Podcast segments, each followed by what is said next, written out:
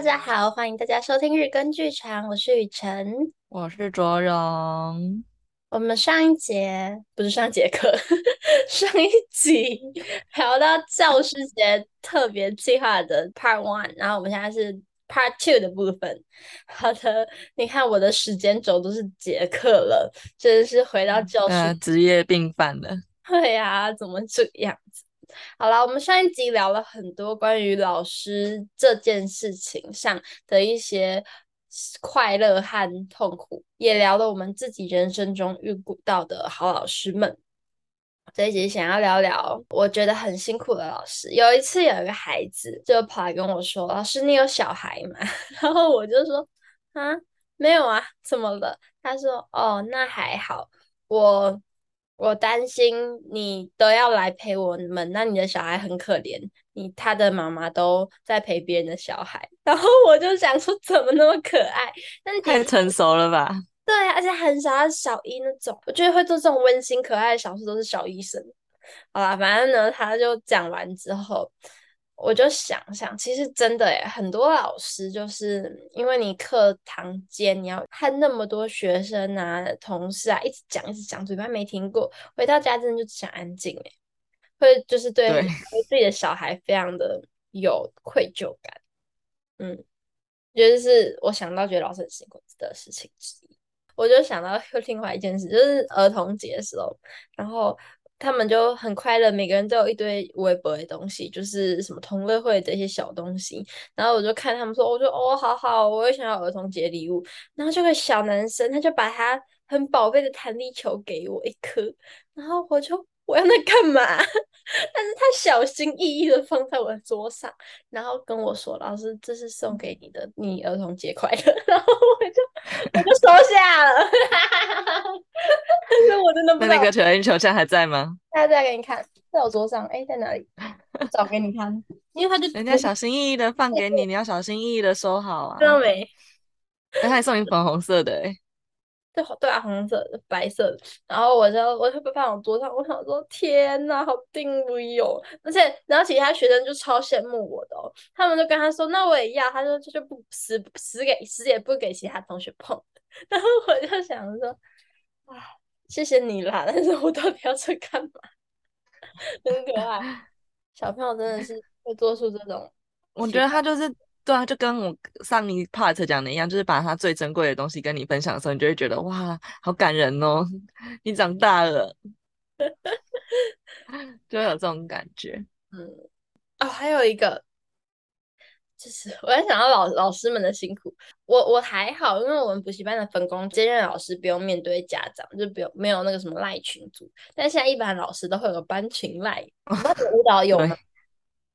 我们是。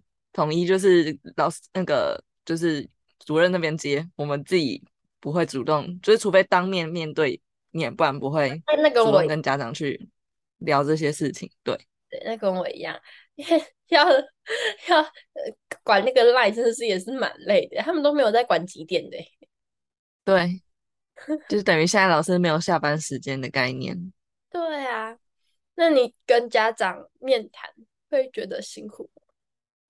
有时候会，然后，但是我觉得那个辛苦不是来自于说跟家长讲什么事情很累，而是有时候是会觉得说，哦，好像突然能够理解为什么小朋友在课堂的表现会是怎么样的，或是他就是对，然后就是因为家庭教育影响一个人还是很深远的嘛，嗯，然后就会觉得说。好可惜哦，你你你的小孩可能很有天分，可是你们家可能就是很坚持，遇到什么事情你就是得要请假，你就是没办法来上课。然后对我们来说，就是少一次上课就是少一次练习的机会嘛。嗯，我们就会觉得，因为学才艺这种东西，你当然会是觉得说，练习越多，你的成就就会越好，或是你的技巧，或是你的成熟度就越好。嗯，然后就会觉得。也很可怜，就会觉得为小孩子觉得有点伤心，嗯，这样子。我其实每次在一开，因为说现在比较好一点。我刚开始在跟家长讲话，心里都会想说：天啊，他们都那么尊敬的叫我老师，他们会不会觉得我就是个妹妹啊？因为我去买买东西啊，去便当店，他们都会叫我妹妹啊。然后我就想说，现在家长会不会觉得我就是个妹妹？而且我也不知道，我就就就会有一种，因为我刚开始教书的时候，我就是一毕业就开始当英文老师了，我看起来真的就是一个妹妹，看起来就是大学生，你知道吗？我就会想说，呃，你们会会很信任我吗？我自己心里会会有一点害怕怕怕怕的那种感觉。嗯，我觉得刚开始教都一定会有这种感觉。然后当你遇到那种可能就是职业就是，呃，比较比较不是那种社会阶层很高的人，他们反而对你超级超级有礼貌。就是如果。嗯社会阶层很高，看起来就非常有钱，就穿金戴银的那种家长，他们也会很有礼貌，哦，但是他们就会觉得他们就是那一种，嗯、呃，习惯性的礼仪，但是那种就是可能是比较属于劳力活的那种家长，我真的好爱他们哦，他们会非常有礼貌，尊敬你，然后我就会觉得 我何德何能，我很尊敬你们，这种感觉啊，对啊，蛮有趣的。然后跟然后家长也也其实后来发现没那么可怕，他们就只是想知道自己孩子表现怎么样。对，对大部分的时候是这样子。然后你就偶尔几句，他们就会很快乐，然后小朋友也很开心。你有真的跟家长讲过小朋友的坏话吗？讲过小朋友的坏话没有？哎，是是不会，一定都还是会包包一些好的啊，不会完 全讲坏话。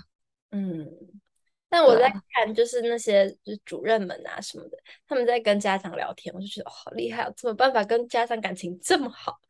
我真的有一种公事公办讲完想跟他投手的感觉。但我觉得他们现在更会想要知道，有可能一部分是因为我们现在就疫情期间，我们就是让家长在外面，就是减少一些就更多的接触，这样子，就是让小孩进来上课，然后家长在外面等，我们就是确定这样到了就把小孩送出去，这样，然后他们可能就会想说，那我小孩。在我没有看到的时候，会不会怎么样啊？会不会怎样？我觉得就是一种对小孩的担心吧。哦，这样讲尤其是，哦，你说，有就就尤其是可能幼幼儿园，可能刚开始来上课的时候，就会更会有这种担心。但我就觉得，其实有时候家。家长在旁边，小朋友反而会很容易分心，就会觉得妈妈有没有在看我，爸爸有没有在看我，或者是我要表现的很好，会给自己这种压力很大。可是跟小朋友在一起的时候，就是我很开心，我就是来上课，我就来玩这样子那种感觉，然后就会很自在的跟同学、老师相处，反而没有那一层压力。我就会觉得，其实你不用担心那么多哎、欸。那这样讲的话，好像是因为我们英文课本来家长就不太会进来啊，现在这样、哦、对，根本就不知道，对啊。哎，幼稚园你最小带几岁啊？我现在最小应该有到幼幼班诶。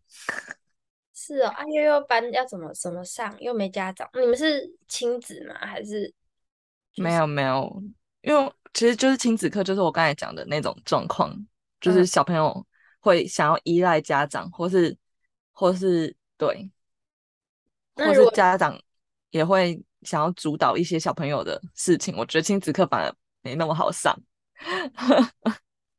那 对啊，本的幼幼班的话，小朋友听得懂你要你要干嘛？他们的身体跟得上吗？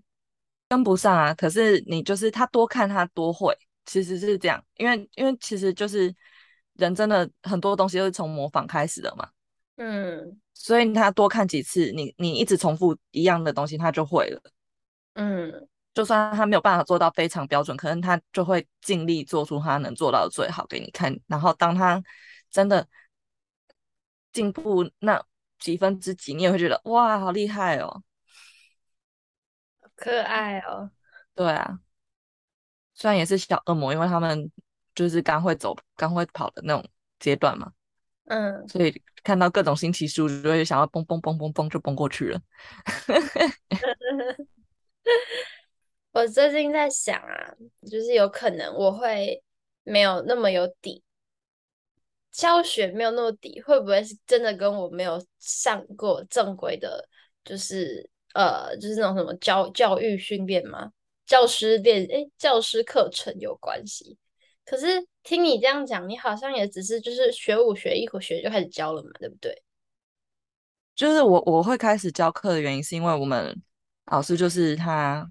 嗯，就是我们从小学嘛，学学学，然后学到他可能觉得，哎，你的上课态度也还 OK，然后动作什么也都还算标准啊、精确，或者是就是愿意认真学习的话，老师就会开始带我们当小助教，就可能先跟着他的课，然后旁边帮忙更小的小朋友纠正动作，这样子，然后教一教，就会可能老师就开始教你数拍子。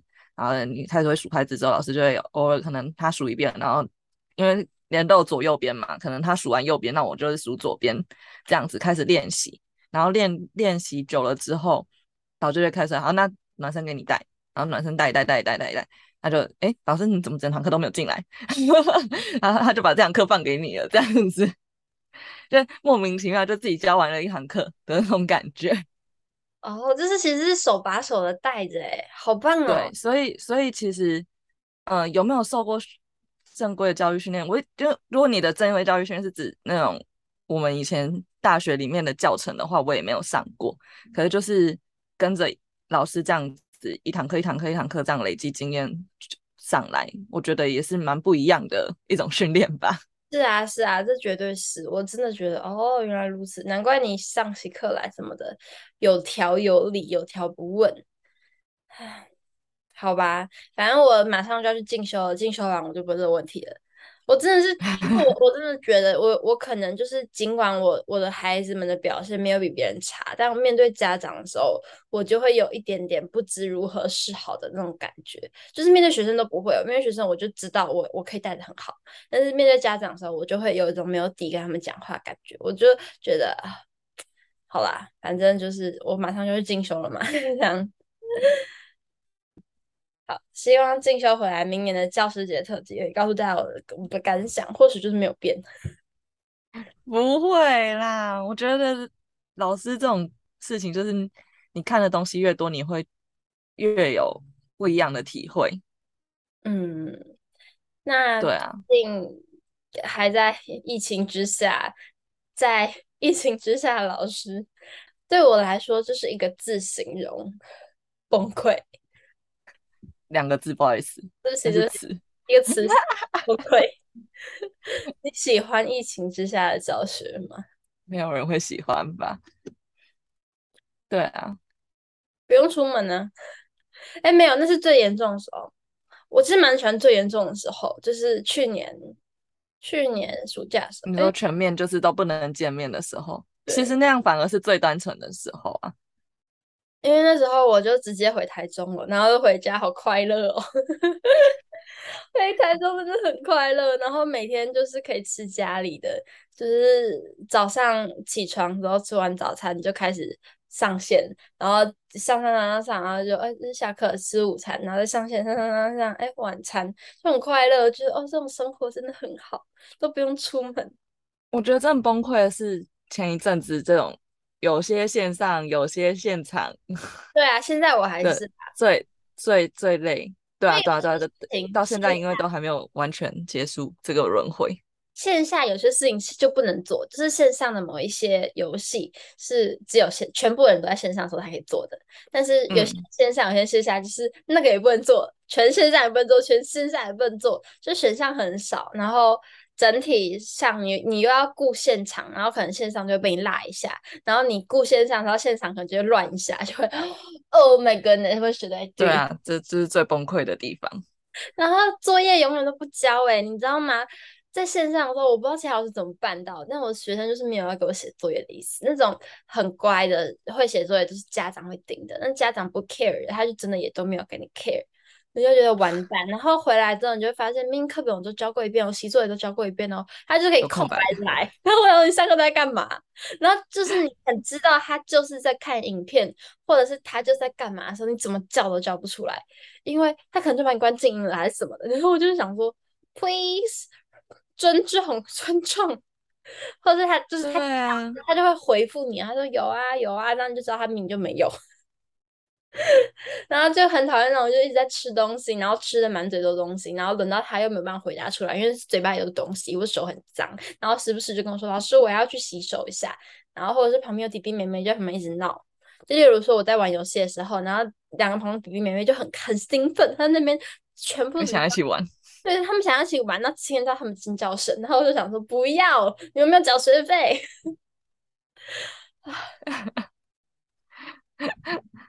对，对啊，因为我有蛮多学生，就是姐姐在我的某一班，妹妹在我哪哪某一班，或者哥哥在我的某一班，弟弟在我的某一班。然后那时候弟弟或是妹妹上课的时候，哥哥或姐姐在旁边，或者在旁边帮忙，然后就觉得啊，小天使。但是也有小天使真的，就是或哥哥弟弟姐姐在旁边上课的时候，弟弟就会或妹妹就在旁旁边很想跟我打招呼，我就现在不是你的课哦。但都有啦，就是很可爱，各种情况。但我觉得有时候线上上课，你很难责怪学生的原因是，你也真的不知道他家的网络状况怎么样。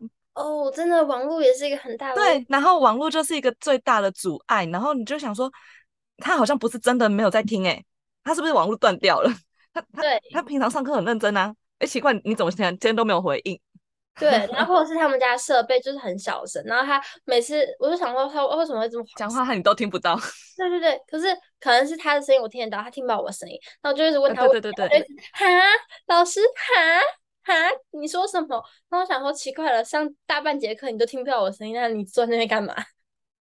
然后他也不会调声音，然后就哦我的妈呀，对啊，或者是崩溃。对，然后可是有可爱的啊，就是说比较年纪小的，他就会一下课他就一直拿一些有的没的要给你看，然后就很累，我就想说，下课十分钟就十分钟，你让我去上厕所不好吗？就一直要跟你分享他的东西，然后每一个都要讲，就不知道回谁啊。哦、我就会跟他说，哎，现在我们下课，你们已经看荧幕一整天了，荧幕关掉休息一下，我们去休息。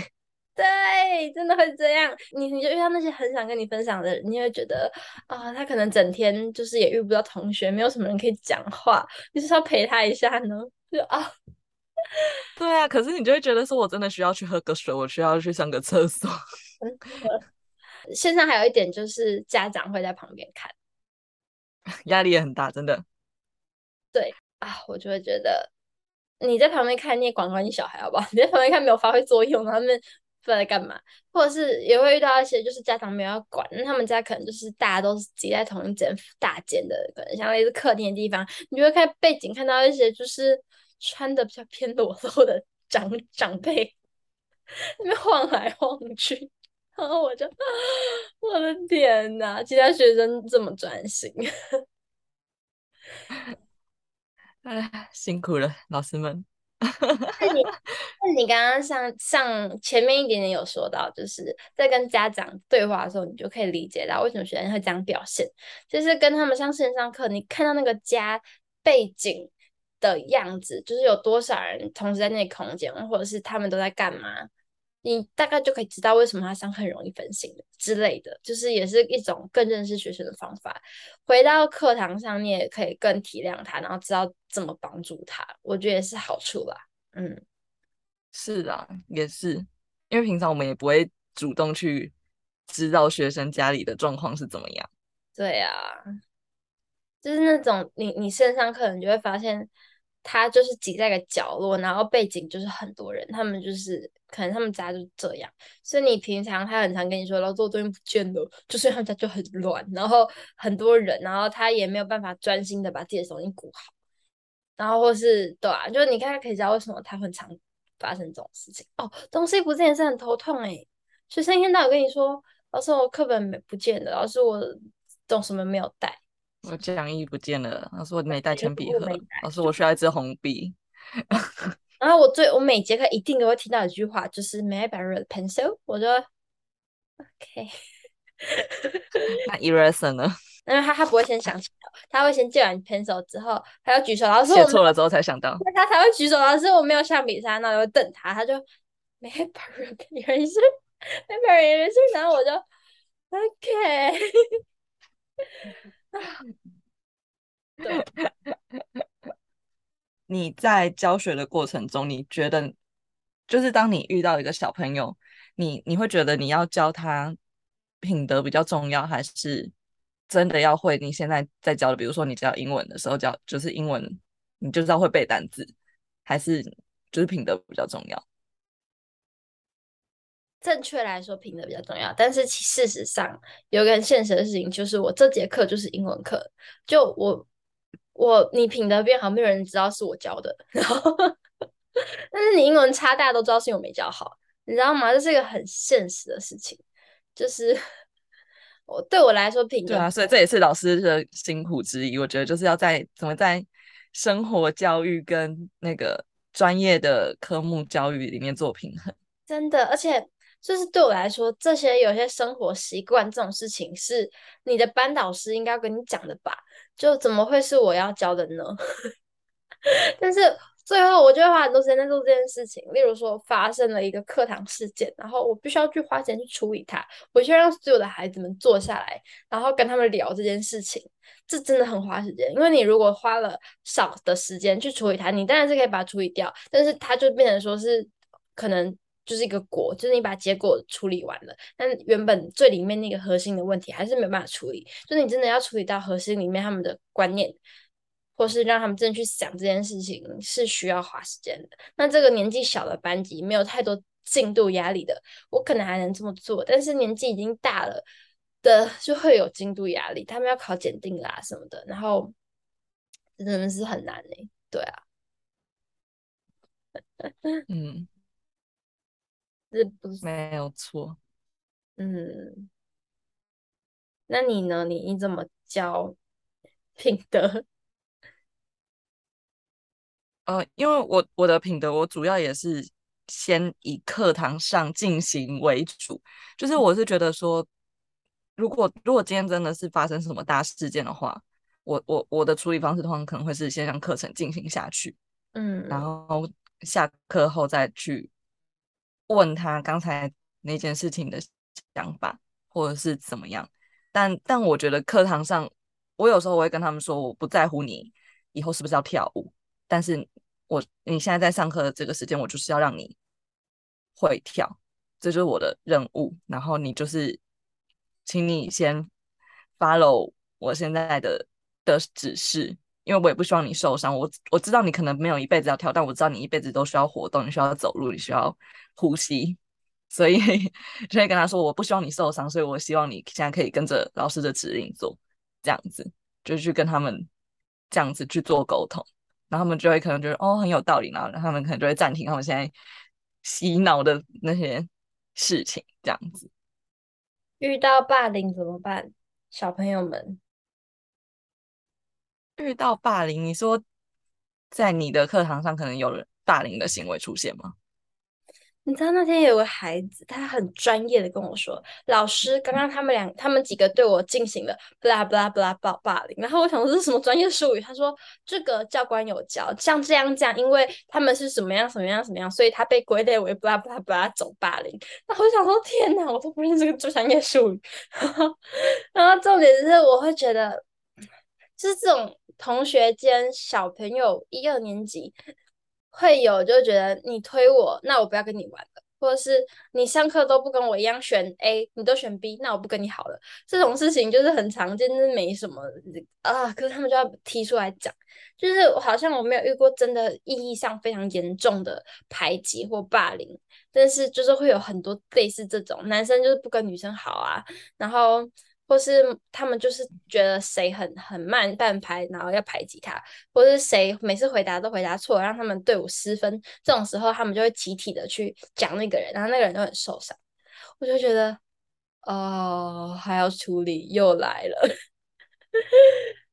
对，你会有遇到这种状状况吗？还是舞蹈课比较不会？比较少，比较少。可是哦，有有有这种情况的话，可能就是如类似的情况的话，可能就是一个人做错动作，然后然后可能其他同学就会有一点点小小的取笑这样子。可是我就会跟他们说，没有每没有不是每个人生出来就都会都会跳舞，你生出来就会跳舞吗？不会嘛，你生出来只会哭，然后之类的，或者跟他说，你看你你看一看你你学了多久，他他才来多久，这种。就是让他反思他自己刚开始的时候，我说：“那你这样子被笑，你会开心吗？”他说：“不会。”或者是你看，如果你大姐姐都会怎么动作，那你不会，那我是不是也要笑你？他就说：“不行啊，因为我不会啊。”我说：“对，那就是对啦。那你怎么可以笑人家之类的这种方式？就是我觉得小朋友其实没有那么笨，你可以用一些同理的方式去跟他讲。可是越长大可能越困难。我觉得五六年级这种遇到这种事情，我就是真的很不会处理。因为五六年级我的那一班是跟我最久的，因为有一些班就是比较小的，他们都换过老师，就是可能我教到一半，然后就会调给其他老师教之类的。反正就是真的跟我最久的是四五年级那一班，然后那一班就是因为久了吧，有默契，就是他们我发现只要他们很信任老师，就比较不会发生这种事情。就就是我因为其实小朋友有时候也是在测这个老师的线在哪里。嗯，就是可能不是明着在做这件事情，可是他们就会想说，嗯，所以这个老师可不可以，我做这件事情他会怎么样？我做这件事情他会怎么样？对，真的是啊，一一股气又来。遇到，因为我那一班就是跟我比较久嘛，然后他们带他们很轻松，因为他们就是很知道老师不会亏待你。哦，有一次另外一班啦，但很可爱，就是他们就说老师我想玩游戏，然后我就习作拿出来，突然有个小朋友就说赶快写习作，写完习作老师一定会让我们玩游戏的。然后我心里就想说谢谢你的信任哦，但我这节课真的没有让你玩游戏。然后可是我觉得如果有这种成熟的小朋友还是很好啊，大家对大家就会有一种哎真的吗？老师我觉得你讲的有道理哦，赶快。对，然后全班就是跟着他开始写习作，但最后也是没有玩游戏，他们已经忘记这件事。对啊，其实对，可是就是分散注意力啊。对，好好讲回来，就是成熟懂事的的那一班，就是他们一开始会有新生来，然后他们就会想要，就是觉得哈哈你都不会，哈哈一人都考几分这样。然后我就哎，一人是我宝贝，我也特别就是有偷偷帮他一点，在干嘛？反正就是我我就照我的我的 tempo 上，他们就会慢慢的发现，哎，在这个班就是你不需要让谁更。落后，或是你不需要去丑化谁，每个人都可以很平等的得到照顾，他们就会好好的，就是长长得很好，这样就很好带。嗯，因为我就是跟如果有新生进来的话，我就会说，哎、欸，那你们要当我的小老师哦，你们等一下要帮我做示范，因为他不会，那你们要帮我带着他，然后他们就会觉得我有一种责任。对对，真的会有。对，然后然后我就说，你们是同学，你们要一起变好，不是一起变不好。老师希望看到你们是一起变好，不然你们一起在表舞台上表演的时候，哎，怎么只有他做的不好，你们都做的很好？这样子你也不开心啊，因为表演也不会好看。嗯，对，你要带学生表演容易吗？出去表演的比比较不会带最小的小朋友，也就是有时候还是会办一些小的成果发表。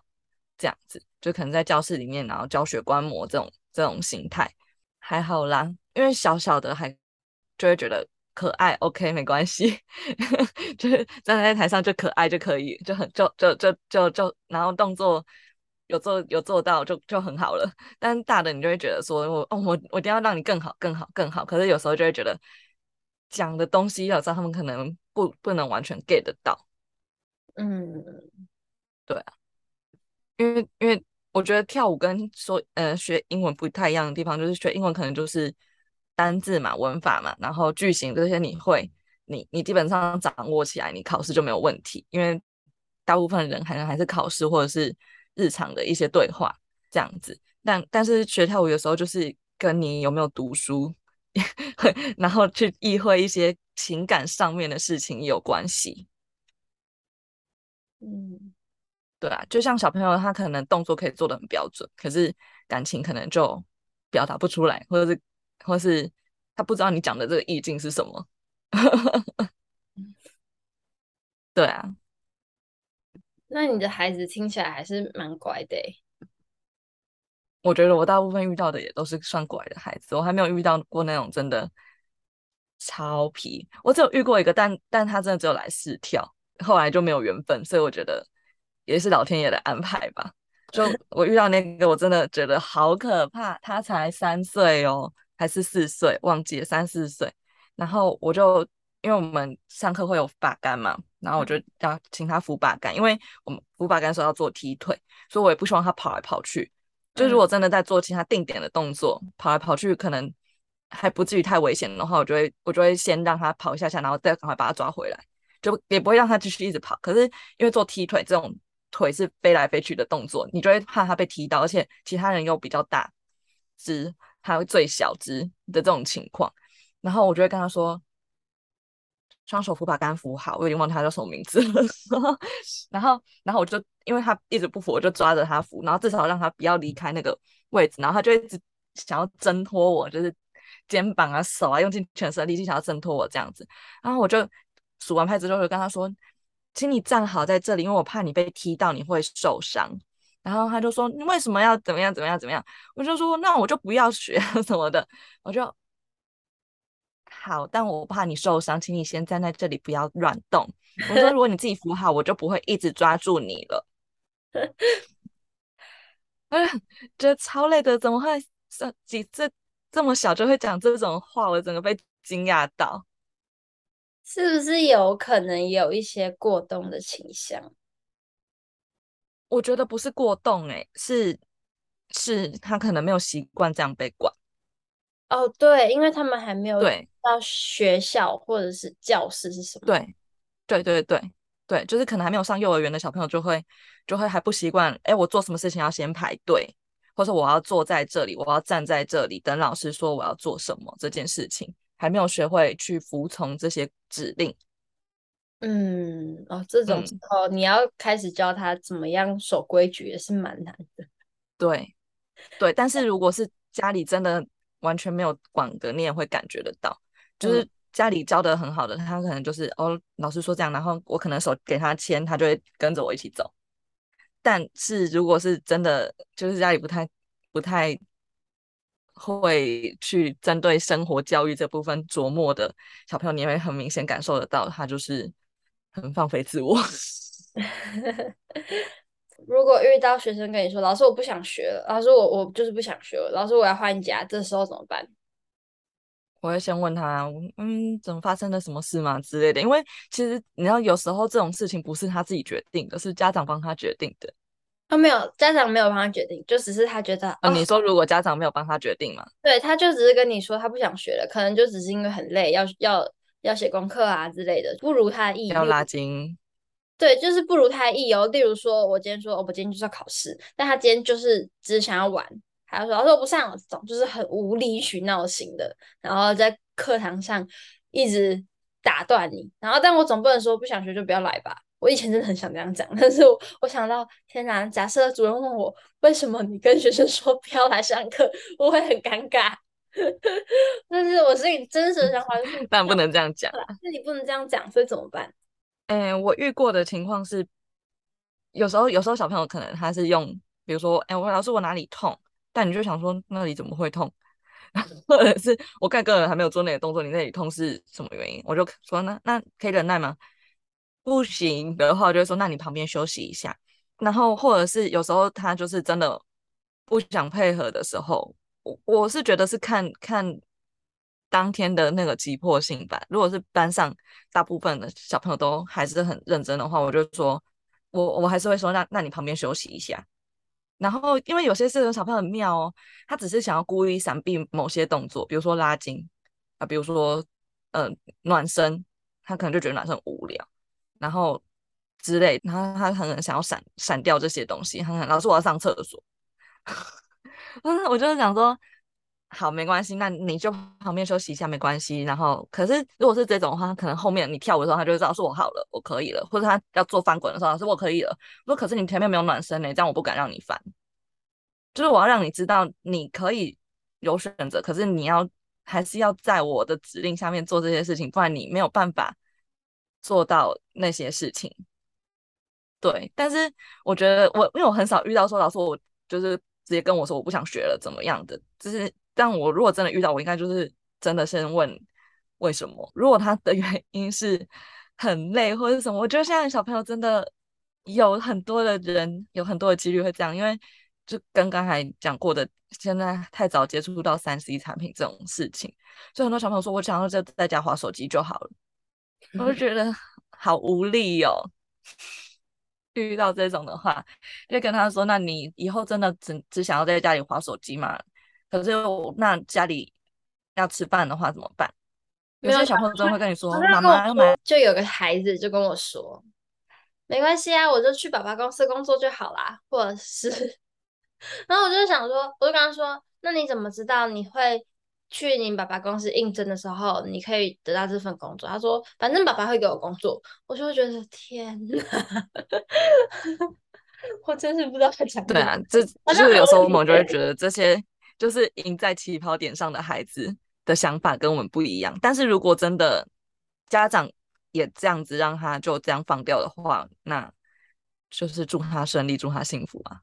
我真的觉得是这样，因为我觉得，因为我我我毕竟才艺跟英文是不太一样的学科嘛，嗯、英文可能家长会继续强迫他要去上课，嗯，可是才艺这种东西有时候就是可有可无，而且甚至是就是最后最后嗯、呃、最后决定要上，最先决定被放掉的，就是学习的项目。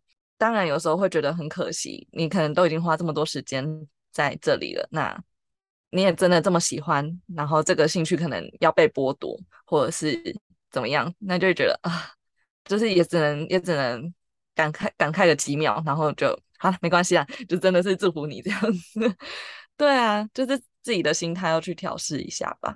我们刚刚讲了那么多老师辛苦的地方，跟小朋友的花招百出，我们最后留一个温馨的结尾好不好？有没有一个就是你觉得很可爱的小故事之类的？我想要先分享一个我教学生涯里面遇过最惊讶的，或是最最惊吓、印象绝对超深刻的那一种。因为我们上跳舞课都要穿舞衣嘛，那舞袜、舞衣、舞鞋，然后因为我们会训练翻滚，所以我们还要绑一条腰带。然后有一次上也是幼儿班的课，但是他那时候应该已经中班大班了，可是他可能就是忍耐，因为那个小朋友不太爱讲话，他就是。想要上厕所，可是一直忍耐，但是就没有讲，然后说我要上厕所这样，然后就上一上上一上，就突然哗啦，就他的五衣就湿了，然后就尿一滩在地板上，然后我就傻住，然后我就赶快把他抱进厕所，然后跟跟我们柜台就是赶快再借一件备用的舞衣给他穿，这样子，然后赶快把抹布拿出来擦一擦，擦一擦，然后就赶快再继续让他回来上课。就是也没有也没有去，就是我觉得遇到这种事情，小朋友一定会觉得说啊，好丢脸哦。可是我觉得觉得不能放大这件事情，不然他会有阴影。然后可爱的事情吗？让我思考一下。就是反正有一次又是玩游戏啊，反正就是小孩。反正这群小孩，就然后我叫他们要写什么东西吧，就也是比较偏枯燥乏味，但一定要做事情。然后他们就吼哟，就全班吼有一片。然后就有一个平常是那种很敏感性的孩子，他刚来的时候就是跟我说：“老师，我不要上英文课。”就是讲哦，然后就是死也不理。然后你叫他，他可能就是。大叫啊，那种大叫，然后跑来跑去，跑来跑去，不知道在干嘛，然后躲在角落就做他自己的事情，然后就是想尽办法让你们帮他上课的那种孩子。但是他后来就很乖，就是也不是后来就很乖啦，后来他就是都选择一来就坐在我旁边，就是。